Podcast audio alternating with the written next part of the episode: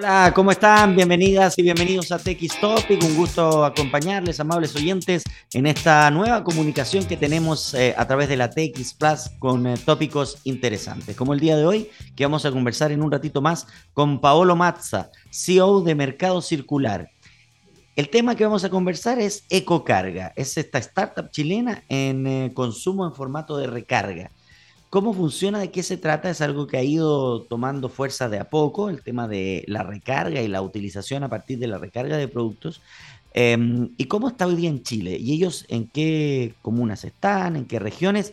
¿Y qué aspiraciones tienen? Vamos a conversar también de cómo comienza este CEO, eh, perdón, este, esta startup, cómo comienza este emprendimiento de mercado circular y cómo ha ido adaptándose la ecocarga en el funcionamiento actual de eh, el sistema de compras de los chilenos. Así que interesante conversación en un ratito más con Paolo Mazza, CEO de Mercado Circular. Pero antes, como siempre, tenemos algunas noticias eh, interesantes para compartir.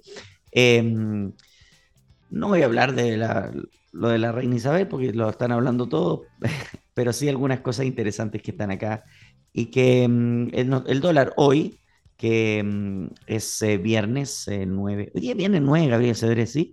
Viene 9, ¿no? Viene 9, viene 9, sí, viene 9. 8.75 el dólar a esta hora viene 9, para que vayan viendo cómo va mm, cambiando la volatilidad del dólar em, a partir de, lo que pasó después del proceso eleccionario. Ya se ha mantenido durante toda esta semana por lo menos bajo los 900 pesos, pero siempre como ahí rajuñando los 900 pesos y, y pasándolo. Vamos a ver qué pasa además con em, las decisiones que ha tomado el Banco Central en torno a lo que pueda entregarnos el dólar em, como eh, moneda eh, de cambio en Chile. Así que es un fenómeno que va, es muy volátil en esta época de crisis, es muy volátil. Retrocedió bajo los 880 em, y ahora en este minuto está, como les decía, 875. Entonces, eh, no vamos a saber cómo termina el día, pero, pero ese es el movimiento que se va, se va dando. Y una noticia que trae el dinero financiero que es preocupante, deuda de las ISAPRES con las clínicas creció 37%, 456 mil millones, y médicos alertan retraso en cadena de pago. Lógicamente, porque los médicos en su mayoría em, y en algunas de las clínicas arriendan los box para sus consultas y además realizan las operaciones y esos pagos vienen después. Y entonces el proceso de la ISAPRE eh, es el que es clave para el pago a la clínica y ahí posteriormente la clínica le paga eh, como proveedor al, médico. Entonces es un sistema complejo cuando hay un, un, una deuda que crece en un 37%. Así que eh, hay que estar atento a eso. Y como todos los viernes traemos algunas noticias distintas, y hoy día traigo una noticia que yo creo que a todos nos ha pasado, que es el, el mundo de los ascensores. Los ascensores es un mundo, es así. Es, eh, es, impresionante lo que puede pasar en un ascensor.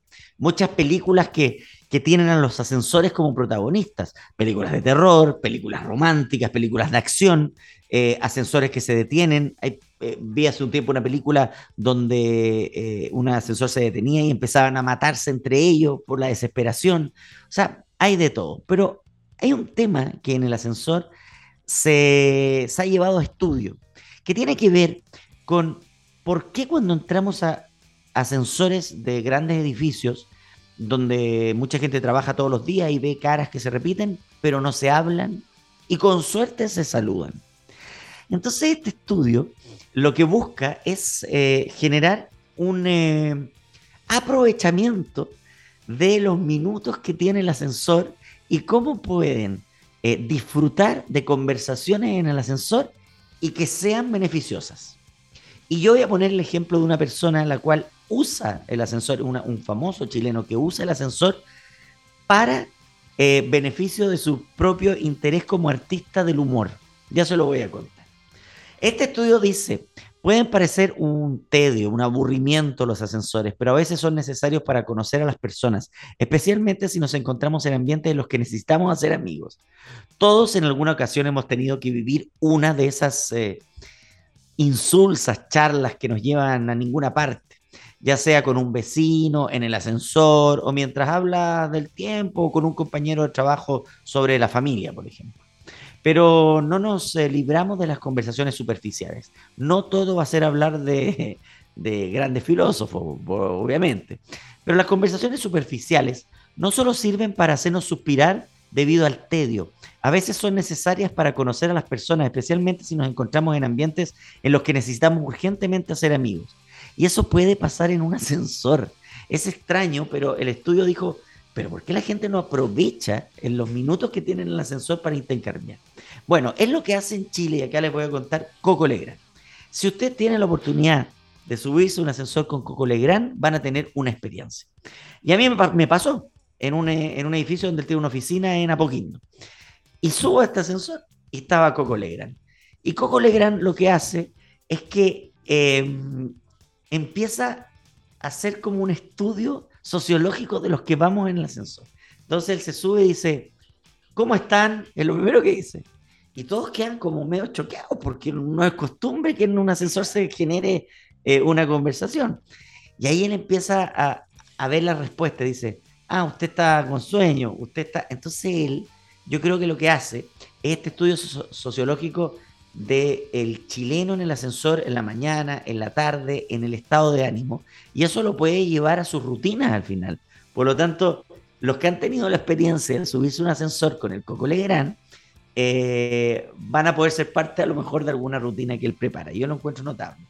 El programa también de humor de Morandego compañía durante mucho tiempo tenía una sección que se llamaba El Ascensor, que ejemplificaba esto, porque era gente que se subía al ascensor, que iba a sus oficinas, que no se saludaba, hasta que entraba un famoso. Y cuando entraba el famoso se generaba una cosa de ahí, oye, mira, mira, mira quién está aquí, que también es muy típico. Pero este estudio internacional lleva a cómo aprovechar las conversaciones superficiales que uno cree que puede tener un ascensor. Y dice que las conversaciones superficiales no solo sirven para hacernos suspirar debido al tedio, a veces son necesarias para conocer a las personas, especialmente si nos encontramos en ambientes en los que necesitamos urgentemente hacer amigos. Por ejemplo, al cambiar de trabajo o al cambiarnos de una ciudad, obviamente que lo primero que deberíamos hacer es saludar en un ascensor si somos los que llegamos, para ver si ahí enganchamos con alguien y probablemente generamos un vínculo. En estos casos, dice el estudio, es buena idea hacer uso de una buena retórica, cosa que por suerte también se puede aprender.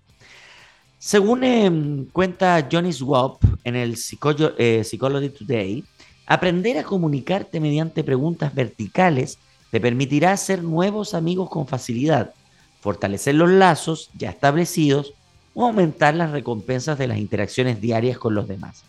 Antes de todo, ¿qué son las preguntas verticales exactamente? Bueno, hay horizontales también, dice el estudio, pero efectivamente el cuestionamiento vertical y horizontal es diferente en esencia, pero ambos hay que hacer preguntas y entablar una conversación. Pero el cuestionamiento vertical hace que la persona con la que estés conversando medite y piense más profundamente en su respuesta.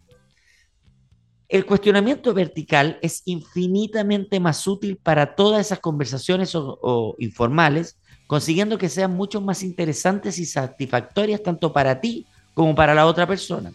Es una técnica conversacional que crea un ambiente de curiosidad y comprensión, lo que hace el Coco Legrand que yo les conté. La diferencia con el cuestionamiento horizontal es que este busca descubrir hechos o informaciones, preguntas más directas, más al fondo, con preguntas cerradas que producen respuestas específicas.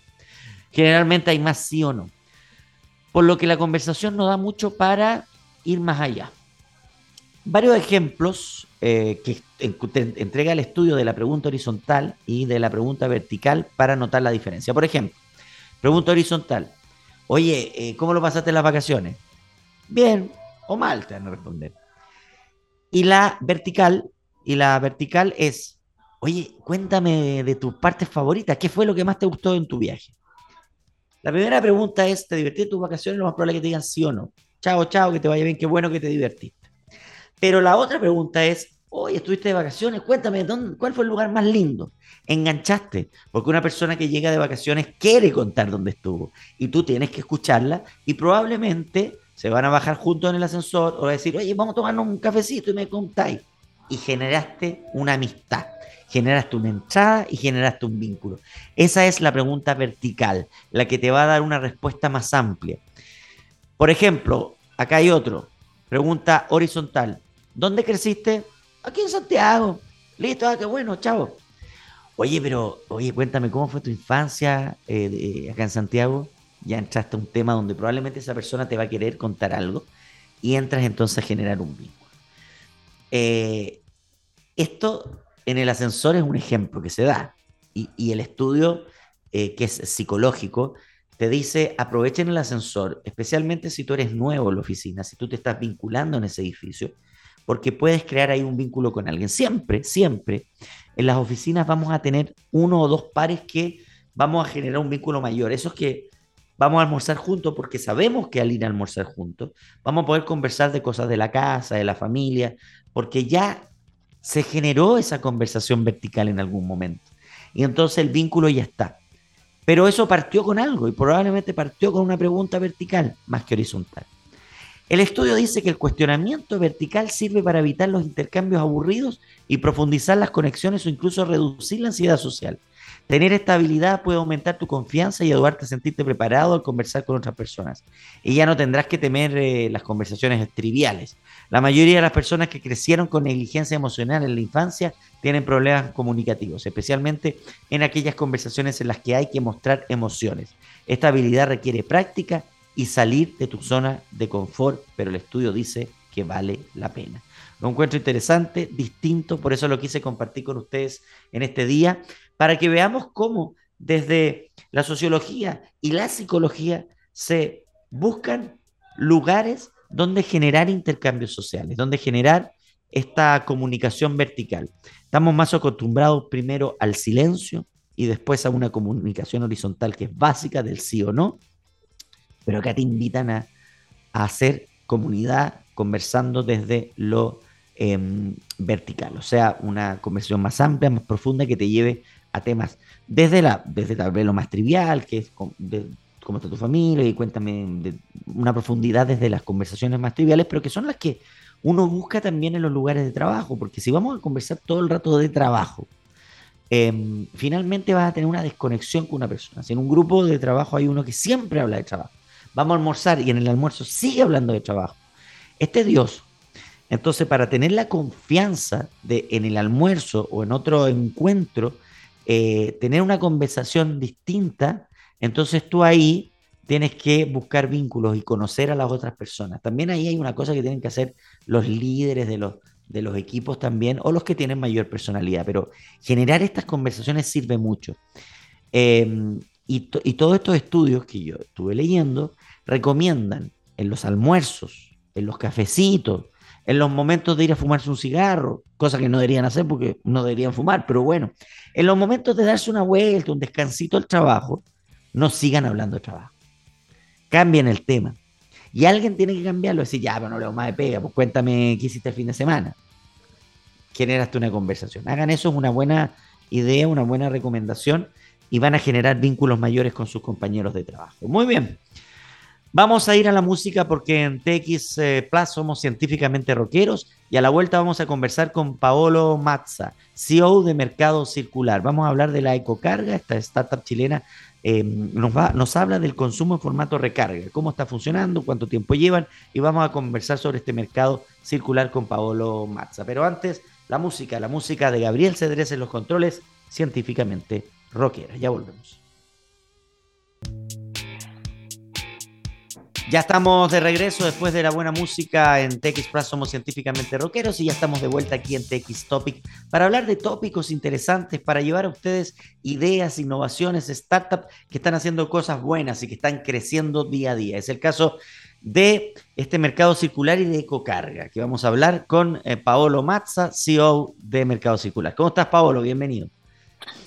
Hola, buenos días. Muchas gracias por la invitación. Muy bien, pues, lleno de energías por acá. Qué bueno, bien me parece. Esa es la idea, que conversemos y que vayamos conociendo la historia. Cuéntanos un poco la historia tuya, cómo llegas a, emprender, a llegar al mundo de la startup, hace cuántos años, cuéntanos un poquito. Mira, Mercado Circular es hoy día una empresa que es un, un spin-off de Empresas de María. Empresas de María, una empresa que está en Chile hace 140 años, tiene cuatro generaciones y eh, que se dedica a la al consumo masivo en la industria de aseo y desinfección. Y tiene marcas tradicionales como Virginia, eh, Arom, Team, Hygienix y, otras más, digamos. ¿ya? Y eh, estábamos por ahí en el año, yo era subgerente general de esa empresa, en el año 2016-2017, cuando en Chile se promulga la ley REP, por el Ministerio del Medio Ambiente, que es la ley de responsabilidad extendida del productor, que decía y dice que las empresas de consumo masivo tienen que hacerse cargo de recolectar los envases que lanza al mercado después del consumo, post-consumo, y los tiene que recoger y tiene que poder darles un segundo uso. Entonces, estábamos por un lado como compañía enfrentando esta ley que estaba saliendo, pensando un poco cómo nos iba a afectar en el futuro. Todos los productos se venden en un envase desechable. La cera, la, la el champú. Esa era la, costumbre, era la, forma estándar, la costumbre. Y por otro lado, como compañía estábamos en estos tipos, típicos trabajos entre de, de cohesión de equipo y comunitario. Estábamos haciendo construyendo para un techo para Chile, en Viña del Mar, empresas de Marías de Viña del Mar, en la población Felipe Camiroaga, Perfecto. que es la toma más grande de Chile, son 10.000 familias las que viven ahí. Así es.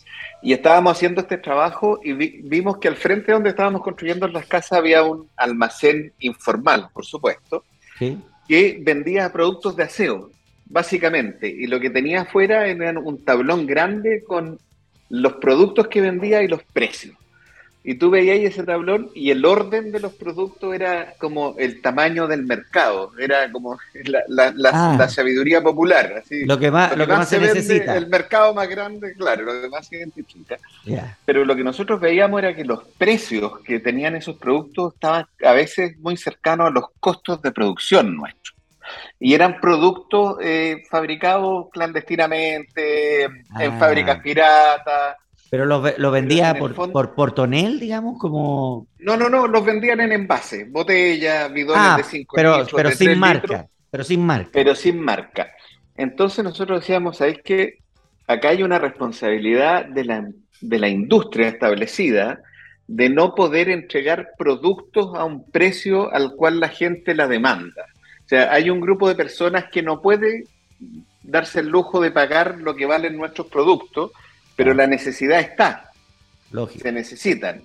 Y por lo tanto no sacamos nada con combatir la industria informal, porque tú podés clausurar 20 pequeñas empresitas, pero si está la demanda, van a aparecer 20 nuevas. Sí, siempre va a pasar. Entonces estábamos, teníamos estos dos ejes de, de reflexión en la cabeza, y en una reunión ahí surgió la pregunta, bueno, ¿y será posible vender sin envase? Porque los productos de aseo, los envases representan entre el 30 y el 40% del costo del producto, entendiendo botella, etiqueta, tapa, la caja donde se empacan. Y por otro lado, eh, si no hay envase, la ley REP no hay que salir a recolectar nada. O sea, la saltáis. Entonces dijimos, oye, buena idea, pero nos parece a nosotros buena idea en esta sala de directorio. ¿Qué pasa, qué, le, pasa al consumidor? Entonces, hagamos, hagamos una prueba. Y así partimos en el año 2017. A fines del 2017 pusimos una pequeña tienda en Viña del Mar, en la calle San Antonio, eh, básicamente con esquema de maqueta. ¿no? Nos costó, nos debemos haber gastado en ese minuto 20 millones de pesos en, en todo. ¿Y esa primera tienda cómo se llamaba? ya no tenía los nombres de las marcas de clásicas, digamos. Esa, no, esa tienda eh, se llamaba Venta al Gramo, porque vendíamos por peso, no por litro, ¿cachai? Y eran, tú tenías bidones, o sea, no bidones, tambores, era muy rudimentario, llenábamos por gravedad, cada persona podía llevar la botella que quisiera, ¿ya? Y tú hacías latar en la botella, la llenabas y volvía ya a pesar y según eso cobrabais por los gramos de producto. Claro, porque Era una prueba rápida. Esto, Pablo, en el fondo, por ejemplo, en el mercado central existe, en, La Vega, perdón, existe hace muchos años y, es algo que estamos volviendo a algo que era muy antiguo, que era comprar, eh, no sé, pues el arroz, eh, los frijoles, eh, los porotos, todo en, granel. Entonces, como que los temas de limpieza no entraban en eso por, porque no entraban. Pero Ahí volví, sí. Sí, ahí está, ahí está. La gente no estaba, no estaba acostumbrada, pero me engancho al tiro con tu comentario, pero fue, entonces hicimos este local, lo abrimos y empezó a generar suceso. O sea, había colas, tú mirabas y la gente que llegaba y era todo tipo de perfil de personas. Lógico. Eh, en las redes sociales empezamos, la gente nos empezó a subir a las redes sociales. No sé, en, en, un día un video que subió una consumidora tuvo 15.000 visitas. ¿cachai? Entonces dijimos, parece que hay demanda. Y ahí nos, pusimos a trabajar en decir, ok, ¿cómo esta idea del granel que nos acompañaba yo cuando era chico, eh, en los almacenes de barrio se vendía el aceite, el aceite se vendía a granel, digamos. Todo era granel. Estamos, estamos, volviendo. ¿Cómo vendemos líquido a, granel, pero con un estándar del siglo XXI? Con la tecnología del siglo XXI, con todos los requerimientos en el fondo, cómo cumplimos todas las normas sanitarias existentes, cómo garantizamos la seguridad para el consumidor de que los productos no se degraden, no se contaminen. Y, así nació Ecocarga. Entonces, bueno, y, por qué se nació Mercado Circular? Porque cuando nos dimos cuenta lo que está escrito en todos los libros, que cuando hay una idea disruptiva, el principal enemigo está dentro, no está afuera, digamos. ¿ah? La misma organización con todos sus procedimientos y todos sus procesos que son naturales para una organización que vende una gran cantidad de millones y qué sé yo. Con tantos años ya emprendiendo algo, sí, pues, cuando estáis emprendiendo algo necesitáis flexibilidad, rapidez, agilidad, eh, hay otro nivel de compromiso, hay otro nivel de urgencia. Entonces se decidió crear una empresa al lado y sale este spin-off que es Mercado Circular para desarrollar este negocio. Ya, o sea, ustedes inicialmente siguen, unidos bajo el alero del aseo. Pero siguen unidos. Los propietarios de Mercado Círculo. Sí, Empresas de María es el accionista. Perfecto. el, único accionista de Mercado Circular. Ya, y el proveedor de. una empresa aparte. El proveedor de los. Y el proveedor de. El que nos fabrica la gran mayoría de los productos, no todos. Ah, mira. Porque también hoy día, después de tres años, nosotros llegamos acá pensando una forma de vender productos de aseo. Y en estos de cuatro años ya de, trabajo, tenemos hoy día una red de tiendas donde tenemos, eh, tenemos más de 30 locales, tenemos 125 mil clientes inscritos. Hemos ahorrado más de 140 toneladas de plástico que no se han hecho no se ha tenido que producir en base, eso equivale a más de casi 900.000 botellas que no se han hecho. Pero en toda esta curva de aprendizaje nos dimos cuenta, porque partimos con tiendas propias, después como desarrollamos las máquinas, nos dimos cuenta que también había, eh, era, había que seguir al consumidor, no solo hacerlo ir a donde tú estás. Entonces hoy día tenemos una red de máquinas instaladas en almacenes, en los supermercados, tenemos, tenemos pilotos funcionando con Santa Isabel, con Unimark, acá en Chile, eh, y nos dimos cuenta de que esto debe ser una forma de comercializar todos los productos. Entonces, más que hoy día eh, Ecocarga ser una marca de productos de limpieza, nos queremos transformar en un canal de distribución. De que cualquier ah. marca que quiera vender en esta forma, nosotros somos capaces de asesorarlos ya que hemos avanzado en toda esta curva de aprendizaje, y tener las máquinas, poner los locales, las máquinas a la disposición para que se pueda vender de esta forma. Y, no solo en lo que es productos de aseo, sino que también en alimentos, en productos de cuidado personal. Y es así como hoy día estamos empezando a trabajar unos pilotos, no para Chile, para México, donde se nos pidió que ayudáramos a una empresa a a poder hacer las primeras pruebas para vender, por ejemplo, ketchup y mayonesa a granel en los supermercados. Buena idea. Este, entonces, estamos empezando a meternos en este nuevo mundo que, es más que vender los productos de aseo, es transformarlo en, una herramienta de distribución. que ayude no solo a la marca, al, que quiera. Porque si, si nosotros vemos el, el, cómo vemos nosotros el mundo, nosotros vemos que en 50 años más, si uno va a una casa, si yo voy a tu casa y abro tu despensa, eh, no va a haber ningún envase, porque tú vayas a estar preocupado de no generar residuos, de no tener que botar basura. Exacto. Tú, tú, por lo tanto, vamos a ver. Se pegó un poquito ahí. O desechable. Vaya a estar con o, envase retornable o envase recargable. Eso para hacer los envases del futuro. Claro, pero y por lo tanto tenemos que construir ese camino. Sí, Paolo, si le puedes explicar un poco al, público en general que, porque siento además que este mundo de la ecocarga no, no, tiene tanta publicidad, porque evidentemente todavía las marcas grandes son las que publicitan, pero este sistema no tiene una publicidad. Entonces es importante que, que, contemos cómo funciona, porque em, ustedes tienen tiendas. Eh, yo puedo llevar cualquier envase, por ejemplo, compré un envase de una marca X, puede ser la, la, competencia, o ustedes tienen sus propios envases ¿Cómo funciona cuando, yo voy para te, te, cuento cómo es el sistema. Ya. Como te dije, la idea es llevar al granel al, siglo XXI. Y, eso significa que lo primero que hay que hacer es cumplir con todo lo, lo, que la legislación te pide. Entonces, la legislación te pide que tú en un envase, cuando estás vendiendo un producto, tenga todo el rotulado que necesita el consumidor conocer. ¿Quién es el ah. fabricante, el lote de producción, cuáles son los componentes, qué hay que hacer en caso de, no sé, pues ingesta, es una serie de cosas.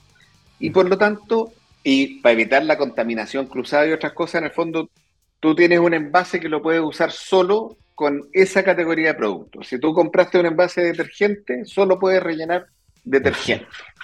Lo que nosotros hacemos es que te invitamos a ser socio nuestro, en el fondo, y nosotros usamos el tema de adopta un envase. De hecho, el envase hay que pagarlo y vale caro para que... ¿Por qué vale caro? Porque nosotros queremos de que se le asigne el valor y se cuide. Y ese envase tiene un código QR, que es como su ah. DNI, su, su cédula de identidad. Es un código único de esa botella, que se asocia a ti que eres el que lo adopta. De ahí en adelante, cada vez que esa botella pasa por alguna máquina nuestra, en una tienda, en un supermercado, en un almacén, nosotros reconocemos qué pasó. Entonces yo sé cuántos envases tú le has ahorrado al planeta, por ejemplo. Ah, cuántos envases le he ahorrado al planeta yo como, como, como red. Puedo saber qué frecuencia de producto, cuántas veces me has comprado, con qué frecuencia, si debería comprar 12 veces al año, cuántas veces. Pero también eso nos permite hacerle oferta a los consumidores en la cual yo te vendo una suscripción y te digo, ¿sabes qué? Págame 10 recargas pero vas a poder recargar 12 veces el envase. Bueno. Y, con eso tú te aseguras un precio súper competitivo, porque además los productos de cocarga hoy día valen alrededor de un entre un 40 y un 50% menos que lo que vale un producto equivalente en el canal supermercado. Entonces, efectivamente hay un ahorro. El 80% de los clientes que llegan a Ecocarga llegan motivados por el ahorro y un 20% motivados por el medio ambiente. Lo que pasa es que el que llegó por ahorro rápidamente se da cuenta de que ahora tiene la posibilidad de tener una conducta sustentable. Y eso lo motiva mucho, lo gratifica, se siente bien por eso. ¿Y qué pasa el que llegó por... ¿Qué pasa con el que mm, el consumidor que busca también calidad? Porque el mundo, por ejemplo, del detergente tiene que ver con muchas veces con alergias, eh, con eh, detergentes para niños, para grandes. Entonces, eh, normalmente va a una marca específica porque le dijeron o porque la publicidad tradicional le dijo que era eh, antialérgica. Eh, ¿cómo, generan ustedes ese comportamiento con el consumidor? Todos los productos, a ver, nosotros hoy día estamos en una, en una oferta básica que apunta al gran grupo, a la gran masa. Entonces, tenemos un detergente, no tenemos una variedad de detergentes. Pero todos los productos son biodegradables y la gran mayoría de ellos están, eh, son no testeo animal. Eh, no tenemos productos específicos para los hipoalergénicos, por ejemplo, que es lo típico que se usa en detergente ropa para los niños. Pero por eso te digo que hoy día nosotros hemos abierto este camino, hemos demostrado de que hay interés por parte del consumidor, que hay demanda, y estamos convencidos que nuestro rol es poder traspasar y ser un canal de distribución. Entonces, estas mismas marcas, el, día de mañana nosotros nos imaginamos que tú en, un supermercado, así como está el pasillo de los detergentes de ropa, al frente de eso debería estar lo mismo, pero en formato granel. En granel. Claro. ¿Y cómo? Porque entiendo, eh, el, el, detergente, por ejemplo, que venden ustedes, ¿en polvo o líquido? Líquido, líquido. Son todos los productos líquidos. Ya, porque en polvo no podría ser. En Chile, el, polvo tiene complejidades adicionales y en Chile el detergente en polvo ya representa menos del 35% del mercado. Ah, mira. El otro 65% es líquido. ¿ah? Ya. O sea, la mayoría compra líquido. Eh, el tema masivo, sí. ¿Y tienen detergente y qué más? Tenemos detergente, suavizante de ropa, lavalosa, limpiador de piso, tenemos antigrasa, tenemos limpiador de baño, tenemos el limpiador de piso flotante y en algunas tiendas que ya hemos logramos la, habilitación de parte del ISP, tenemos clorogel. Los productos de desinfección en Chile en general están prohibidos su venta a granel a menos que tú hagas un proceso muy específico con el ISP de registro. Y nosotros ya lo tenemos. y ahí entonces estamos hablando de seis, siete botellas distintas. Ocho, ocho, productos distintos. Ocho botellas distintas. Hay cuatro, que hay cuatro que son en formato de tres litros y los otros cuatro son en formatos de litro y medio, porque tú como consumidor usas menos cantidad en la casa. ¿Y cómo ha sido el comportamiento del consumidor? ¿El consumidor va con los ocho y llena de uno? ¿Va un día por el detergente, otro día por el... Eh, ¿Cómo es? Eh? Hoy, hoy, día yo te digo que tenemos que el, por así decir, el 30% de los clientes compra un solo producto, que es el ah. detergente de ropa. Y tenemos un... Bueno, por lo tanto, el, todo el saldo compra más de uno, pero Comprando cuatro productos tenemos el 15% de, ah, de los clientes. Hay descuento por más compra productos, además. Ya, bueno. Sí, sí. Y, entonces eh, tenemos hoy día la, venta promedio o la transacción promedio es de 2,5 envases por, por transacción. O sea, el producto, en general los consumidores se llevan dos productos a la vez. Ahora, como como efectivamente la, la, pregunta que tú hiciste apunta a que, oye, llevar ocho botellas es incómodo. Si, estoy, o sea, pensando no solo con nosotros con Ecocarga, sino que si tú te proyectas para adelante y decís, en un supermercado voy a ir a comprar 10, 12 productos a granel. Chuta, es complicado, es una logística mayor, digamos, un esfuerzo Así mayor. Es. Entonces, también estamos desarrollando, y nosotros tenemos opciones de delivery, del, producto, tú llamáis o, te, comunicas por WhatsApp con la tienda y la tienda te va a dejar y trae las botellas. Hacemos esa rotación. Ah, pero como el retornable, digamos. Como el retornable, tal cual. Nosotros te llevamos las, botellas llenas y nos traemos tus botellas vacías. Igual mantenemos la trazabilidad porque hacemos esos cambios de QR, de código y qué sé yo. Pero este, este es un mercado que está en pañales y y que está recién desarrollándose. Y yo, y yo siempre digo que acá, si creemos que el futuro va a ser sin envases desechables o con la menor cantidad posible, la retornabilidad y la recarga van a ser parte de nuestra vida. Y hoy día esta, esta cadena de valor circular no está desarrollada. Estamos compitiendo con una cadena de valor lineal que lleva 60 años en el mercado, donde todos los que hemos trabajado, eh, trabajamos para hacerla cada vez más eficiente. Y no sé, pues, hay cosas que uno ni siquiera piensa, pero por ejemplo el famoso pallet, que es esta tablita de madera de un metro por un metro cinco. Resulta que hoy día no hay ningún producto en el país, ni afuera del país, que cuando uno diseña su caja, no piense cómo esa caja va a ser puesta en el pallet para optimizar la cantidad de caja, el peso, los camiones, las bodegas. O sea, todo se optimizó a eso. No existe el equivalente al pallet en el granel. Todavía no se ha desarrollado. ¿Cachai? Claro, porque tú, como, eh, ¿qué, cantidad de granel llevas a tu tienda? Y, cómo define, ¿Y cómo define el estándar? Además, ¿cuál va a ser el estándar que la industria va a usar? ¿Quién lo define? Entonces, hay, hay todo un mundo para adelante de desarrollo acá, de investigación, de estudio, etcétera, etcétera, etcétera. Pero es, apasionante el tema. Que está, que está partiendo, ustedes tienen competencia además. Está partiendo. Pero, pero yo estoy, yo, yo, yo pienso, bueno, la dificultad primero, porque ustedes venden esto, por ejemplo, el, el, envase que marca dice afuera, ¿ecocarga? Ecocarga, ecocarga. ecocarga. Ahí hay un tema, porque la, la, industria, por ejemplo, del detergente es tan grande, es tan internacional además, que la marca es tan potente que ¿Tú crees que en el día de mañana vamos a tener un supermercado donde va a estar granel con una marca, una marca con granel, otra marca con granel, no, ecocarga? No, no, ¿Tú no. crees que se van a juntar todos en, un sistema? No, yo creo que va a haber que definir un estándar de ah. comercialización en la logística, solo en la logística.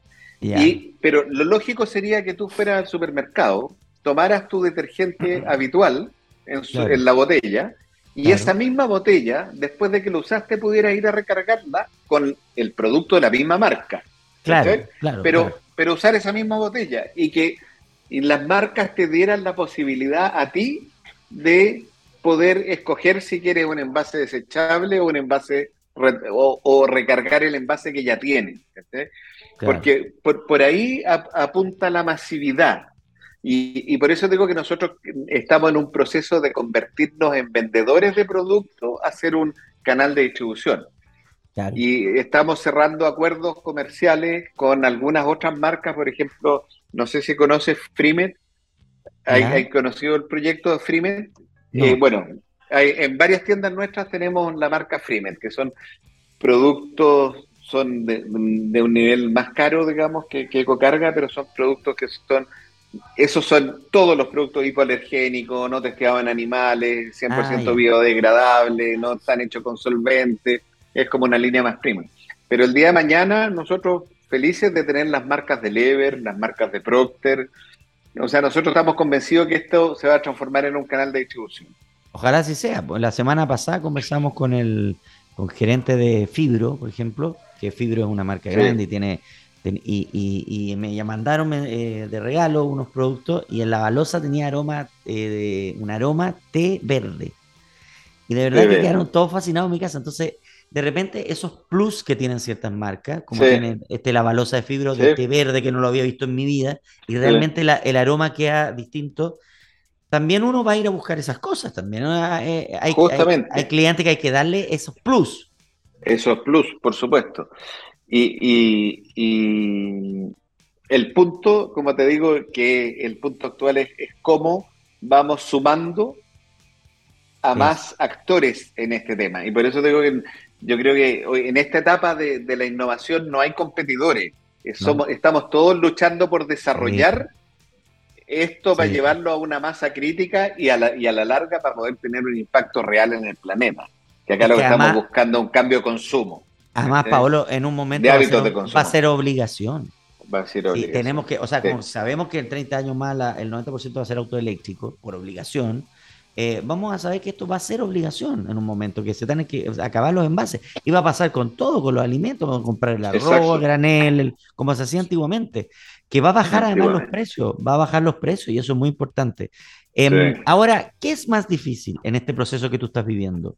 Convencer a los supermercados, con lo difícil que son los supermercados siempre, o convencer a la marca que vende el producto para que entren en esta red de distribución tuya? Mira, eh, el... hoy día lo más complejo son los supermercados o el canal de distribución. Y es por, un tema lógico, y acá es donde de repente es bueno que haya más Estado o menos Estado desde la perspectiva de las regulaciones. Porque te, hago el paralelo a lo que fue la bolsa del supermercado. ¿ya? Para todos los supermercados era un cacho tener que mandar a hacer bolsas para regalarle a los consumidores. Porque estaba el problema que a veces venían de mala calidad, se perforaban y tenían que dar de a dos o de a tres bolsas, ¿no es cierto? Y era un costo adicional y había que repartirlas por todo Chile. Pero nadie se atrevía a dejar de darlas porque el competidor sí las daba. Claro. Entonces, eh, pierdo con mi competidor. Vino la prohibición, se acabó las bolsas, los consumidores estuvimos llorando 40 días, pues no fue más que eso, a, los 60 días el, respaldo de la población con respecto a, esa ley fue del 80%. Y se acabó el tema y se solucionó. Y pasó a ser un negocio para el supermercado porque vende la bolsa. Y pasó a ser, y ahora vende la bolsa. Entonces el supermercado te dice, oye, ¿sabéis qué? Eh, yo voy a colocar una máquina a granel, pero ¿y quién, quién es la marca que me va a pagar acá los metros cuadrados que estamos usando? sí, este es un negocio de rentabilidad inmobiliaria. Ah, el, espacio de la, góndola. El espacio de la góndola. Entonces, tenéis ese tipo de, conflicto. Y, el último ejemplo que te quiero dar para el tema de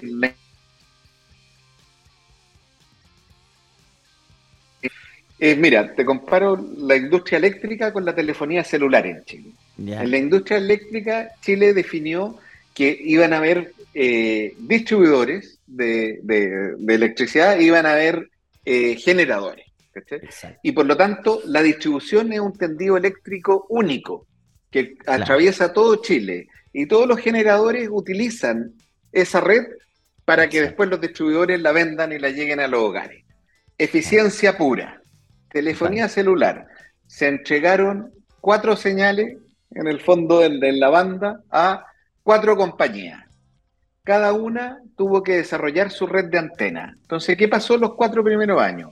Las antenas estaban en Santiago, la quinta región y Concepción. Y en cada esquina habían cuatro antenas. Entonces, no tenía ni cobertura nacional, había una sobreinversión y las tarifas eran más caras. Si se hubiera hecho el, mismo mecanismo, hubiera tenido en esos cuatro años eh, antenas de Arica Punta Arena, y con una inversión súper optimizada y con tarifas mucho más bajas para todo el mundo. Entonces, cuando tú enfrentas a una industria que no hay estándares y tenéis que generar estándares, a veces es mejor que llegue alguien a definirlos a que cada uno empiece a desarrollar sus inversiones y fije estándares distintos porque después hay que cobrar esas inversiones. Claro, hay un tema que, que es complejo porque pensamos que el Estado el que debe hacerlo, pero a veces es bueno que la empresa privada, por ejemplo, la Asociación de Supermercados, den ellos el primer paso. Porque también no, podemos esperar que todo sea obligación. No, no, no, total, totalmente de acuerdo. Y en ese sentido, por ejemplo, una cadena de supermercados sí tiene el, el, poder como para llamar a todos los proveedores y decirle, mira, ¿sabes qué? Creemos en esto y vamos a armar un pasillo de la recarga y necesito que ustedes entreguen los productos en este formato estándar porque eso lo vamos a utilizar para poder abastecer las máquinas y qué sé yo. Esa es una manera de generar un estándar, que no hay una ley de por medio y que mm. ayuda a toda la industria, porque al final a todos les simplifica la el, tener una solución. Pero está pasando lo mismo que las bolsas. Pero está pasando lo mismo que las bolsas. Yo creo que un supermercado no lo quiere hacer porque está mirando al otro. No, pero en ese sentido, eh, yo tengo otro sombrero que yo soy presidente de la Asociación Gremial de Aseo y Desinfección de ah. Chile y de la latinoamericana, ya donde está toda la industria reunida. Y el tema de la venta a granel es un tema de interés de la industria en general. Ah, ya. Qué bueno y, saberlo. Y estamos a nivel de, y estamos a nivel de industria empujando hoy día, porque solo en Latinoamérica, en Chile y en México está permitido la venta a granel o fraccionada de productos de aseo. En todo el resto de Latinoamérica está prohibido por ley. Entonces, el primer paso es lograr que se autorice en todos lados y buscando una armonía en, la norma para que sea equivalente o parecida en todos lados. Y fijando cuáles son los estándares de comercialización, cómo hay que hacerlo, qué sé yo. Entonces, desde ahí ya es más fácil después pasar a definir un estándar de operación logístico. Pero, pero estamos en eso, estamos empujando el tema y, comparto plenamente lo que tú dices, que uno no se puede sentar a esperar que el Estado haga el trabajo, porque tiene dos mil prioridades más importantes que esta. Claro, que termina siendo leyes que obligan. ¿Y qué pasa? Me imagino que ustedes han hecho, que, que han viajado a países más desarrollados, ¿qué pasa en los otros países? ¿Qué pasa en Estados Unidos? ¿Qué pasa en Europa? ¿Está funcionando? ¿Tienen otro sistema? ¿Cómo es? No, nosotros fuimos, fuimos invitados, fuimos la única empresa de la industria de productos de limpieza que fuimos invitados a la COP26 el año pasado, ah, al Día de la Industria, a exponer justamente este modelo de reuso. Eh, y, hemos, y hemos viajado harto buscando qué es lo que hay. En Estados Unidos, eh, no ha avanzado el tema, no, no, hay, no hay mucho interés. No hay mucho interés hoy día en el presente, producto de que en realidad tienen como poco interés en general. En Europa hay más interés por los temas de sustentabilidad, están más desarrollados, tienen, o sea, desde, no sé, pues tienen los sistemas de recolección y de segregación de residuos mucho más desarrollados que nosotros, y por lo tanto estos temas permean. Ahora, como yo te dije, hay dos caminos, la recarga y la retornabilidad. Claro. Que es como la botella Coca-Cola que va y vuelve, y la recarga es lo que hacemos nosotros. Tú llenas, rellenas el envase. Pero ustedes lo hacen en delivery, en la retornabilidad. En delivery también, sí. Europa, eh, los países más desarrollados en este tipo de cosas son Inglaterra, el más avanzado, y lo sigue Alemania y Francia. Eh, en general, ellos han tomado o han preferido el camino de la retornabilidad.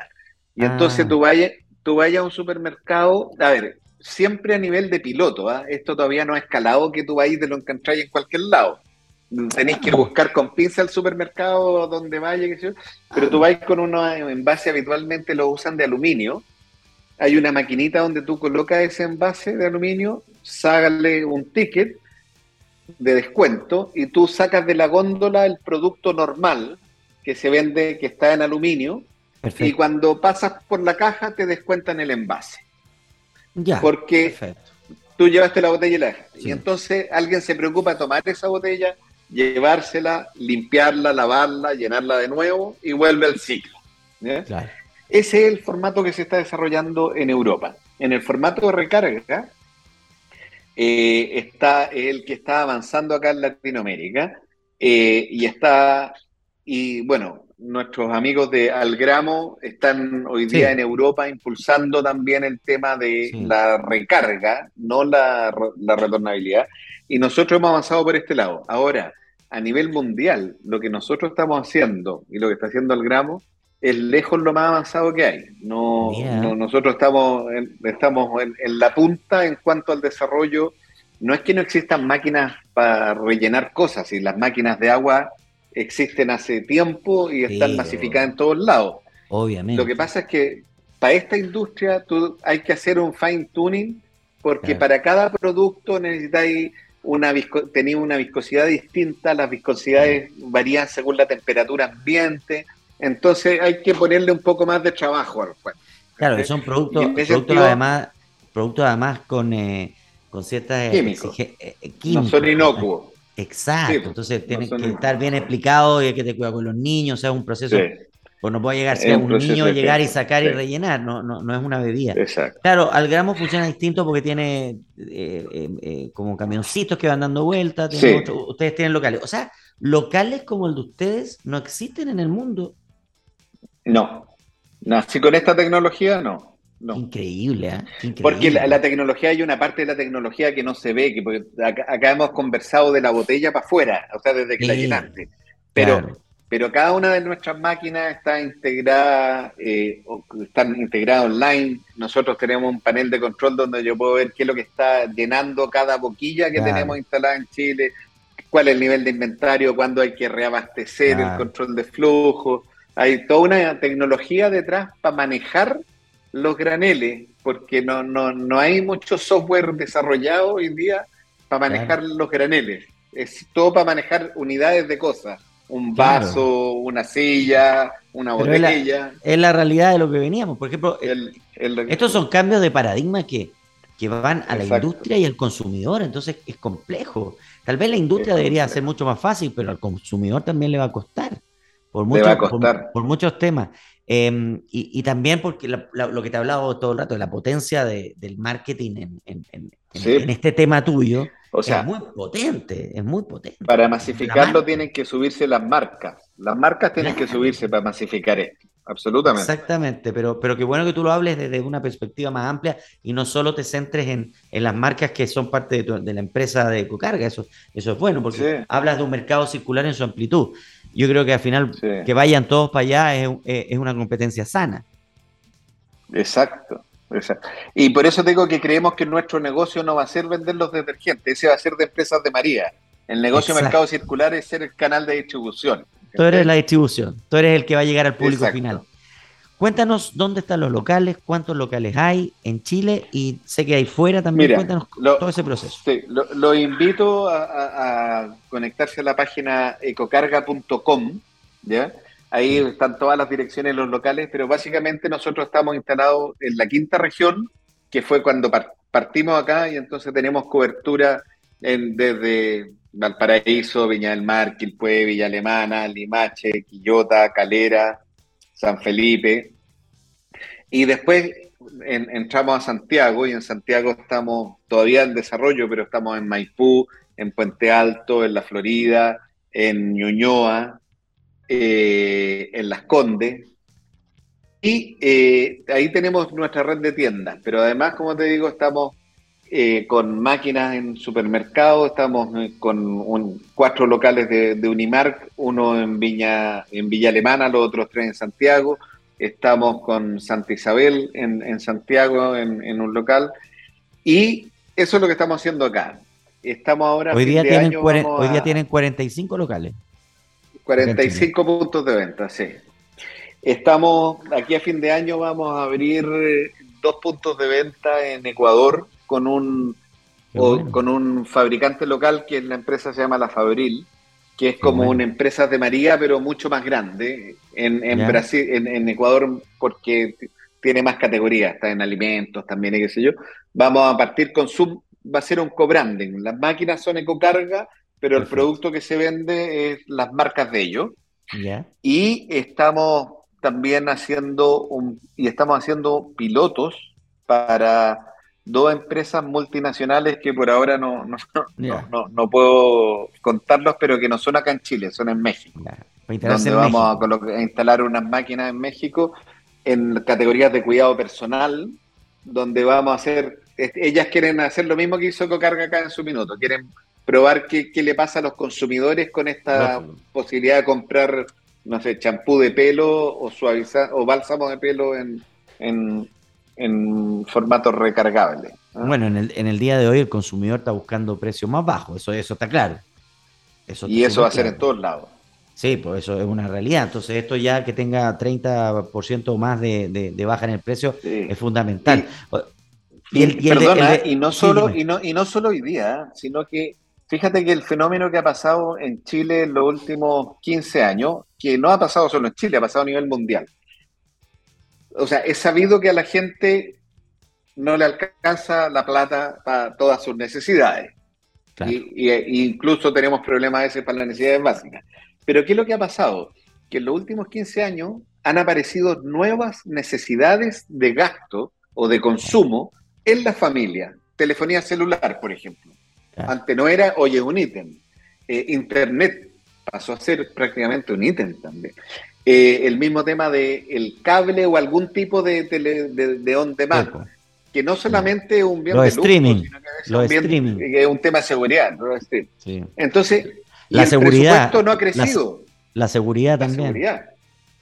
Y ese, y pero el presupuesto familiar, el ingreso familiar no ha crecido de esa manera. Entonces, ¿qué es lo que se ve obligada a la gente? A decir, ok, de lo que yo consumía, ¿dónde puedo ahorrar para generar un espacio en mi billetera para estas cosas.